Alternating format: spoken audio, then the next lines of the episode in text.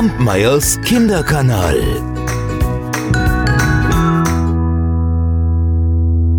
Die Hochzeitsvorbereitungen liefen auf Hochtouren. Schon seit Tagen sprachen die Leute von nichts anderem mehr.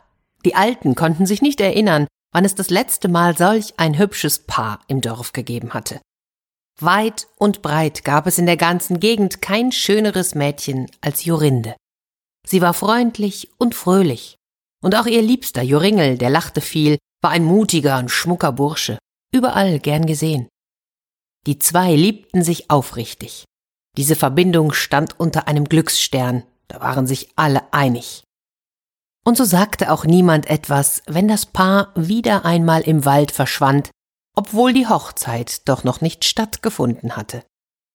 Dabei war jegliche Sorge unbegründet. Die zwei gingen in den Wald, um in Ruhe reden zu können. Sie sprachen über alles. Was zur Aussteuer noch fehlte, über die neuesten Neuigkeiten im Dorf oder was sie sich von ihrer gemeinsamen Zukunft erhofften. Sie waren unzertrennlich. Und auch an jenem Tag waren sie unterwegs. Sie hatten sich so viel zu erzählen, sie redeten, lachten, redeten, lachten, und immer tiefer und tiefer drangen sie in den Wald hinein. Sie sahen die untergehende Sonne durch die Bäume, hörten die Mäuse rascheln und ein Turteltäubchen gurren. Immer weiter gingen sie, bis sie schließlich auf eine kleine Lichtung kamen. Da blieben sie stehen. Wieso war es denn plötzlich so still? Kein einziger Vogel war mehr zu hören, kein Knacken im Unterholz. Die zwei schauten sich um. Wo sind wir? Jorinde war müde und verwirrt, setzte sich auf einen Baumstumpf und weinte. Um sich zu trösten, sang sie ein Lied. Joringel ging währenddessen unruhig umher, schaute durch die Bäume, suchte nach einem Weg. Mittlerweile war die Sonne untergegangen, es war dunkel. Und mit einem Mal erschrak er. Das Schloss. Er konnte das Schloss sehen, und nicht nur das, die Mauern waren fast zum Greifen nah. Es hieß, dass das Schloss durch einen Bannkreis geschützt war. Wer sich auf 100 Meter den Mauern näherte, wurde zu Stein oder wenn es sich um eine Jungfrau handelte, in einen Singvogel verwandelt. Liebste, Jorinde, schnell, wir müssen fort von hier. Joringel rannte zurück zur Lichtung. Da saß sie und sang noch immer. Mein Vöglein mit dem Ringlein rot singt Leide, Leide, Leide. Es singt dem Vöglein seinen Tod, singt Leide, Leide, Zicküt, Zicküt und plötzlich hüpfte dort, wo seine Liebste gesessen hatte, eine Nachtigall. Er wollte zu ihr, doch er stand wie festgenagelt, konnte weder Arme noch Beine bewegen. Auch seine Lippen nicht, kein einziger Laut kam aus seinem Mund. Da tauchte eine Eule auf, kreiste dreimal um ihre Häupter. Schuhu, Schuhu, Schuhu. Sie verschwand im Gebüsch und nur einen Wimpernschlag später tauchte eine alte Frau auf. Lang und hager, mit gelben Augen und einer krummen Nase, die ihr bis zum Kinn reichte. Sie wandte ihren Blick nicht von dem Vogel, murmelte einige Worte, und wie von selbst flog die Nachtigall auf ihre Hand, so dass die Alte sie in einen kleinen Käfig stecken konnte, und erst dann drehte sie sich um und ging davon. Joringel wollte ihr folgen, er wollte schreien, er wollte fluchen, doch er war noch immer wie versteinert, konnte keinen Finger rühren. Nur seine Gedanken, die überschlugen sich. Ob die Alte wiederkommen würde? Das musste die Zauberin sein, der das Schloss gehörte. Nun hatte er sie mit eigenen Augen gesehen, hatte erlebt, wie sie sich in eine Eule verwandelte. Es hieß, dass sie ebenso als Katze unterwegs war, Vögel und kleine Tiere herbeilocken konnte, um sie zu töten und zu braten. Oh, die schaurigsten Geschichten erzählte man sich über sie. Und so stand er dort, gefühlt eine Ewigkeit.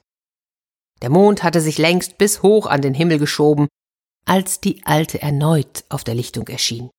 Wieder murmelte sie. Wortfetzen drangen zu ihm herüber. Wenn's Möndel ins Körbel scheint, bind los, Zachiel. Da konnte er sich wieder bewegen, fiel vor ihr auf die Knie, er bat, flehte, bettelte, er fluchte, schrie und schimpfte. Du wirst deine Liebste nie wiedersehen. Die Alte drehte sich um und ging davon. Er konnte ihr nicht folgen. Da versank er in dumpfes Brüten. Was sollte er jetzt tun? Er musste doch seine Jorinde retten. Stunden später stand er auf und machte sich auf den Weg. Er wollte nicht zurück ins Dorf, irrte quer durch den Wald, bis er am anderen Ende heraus und in einen fremden Ort kam. Dort nahmen sie ihn als Hirten auf, und so zog er jeden Tag mit den Schafen los. Er vermied es, in die Nähe zu kommen, verlor das Schloss jedoch niemals aus dem Blick. Tag und Nacht dachte er an seine Liebste. Wie es ihr wohl erging. Würde es ihm gelingen, sie zu befreien? Da hatte er eines Nachts einen Traum, und in diesem erblickte er eine blutrote Blume, in deren Blüte eine Perle funkelte, und mit Hilfe dieser Blume war es ihm im Traum gelungen, Jorinde zu erlösen. Ach, am nächsten Morgen erwachte er so gut gelaunt wie schon lange nicht mehr. Er sprang auf und machte sich sofort auf die Suche. Er würde diese Blume finden, koste es, was es wolle. Und so ging er. Er ging und ging durch Wiesen und Felder, bergauf, bergab. Und er ging und ging durch Wiesen und Felder, bergauf, bergab. Und er ging und ging durch Wiesen und Felder, bergauf, bergab. Drei Tage, vier Tage, sieben Tage. Bis er am Morgen des neunten Tages plötzlich die Blume erblickte, blutrot wie in seinem Traum. Und in der Mitte funkelte ein Tautropfen. Er sah aus wie eine Perle. Ganz vorsichtig brach er die Blume und machte sich auf den Heimweg. Bergab, bergauf, durch Felder und Wiesen, bergab, bergauf, durch Wiesen und Felder. Immer weiter ging er, bis er schließlich am Schloss ankam. Ohne zu zögern trat er auf das gewaltige Tor zu, und tatsächlich, er wurde nicht zu Stein, sondern er kam ungehindert hindurch. Im Hof blieb er stehen, schaute sich um, lauschte. Da. Was war das? Hörte er eine Nachtigall? Vielleicht sogar zwei? Oder drei? Joringel folgte dem Gesang und kam schließlich in einen großen Saal.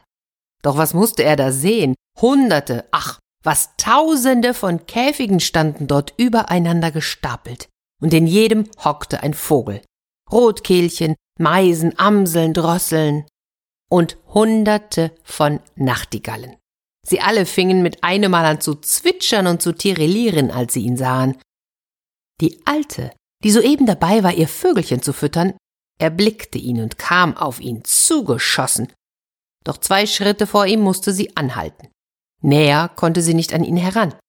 Sie spuckte Gift und Galle.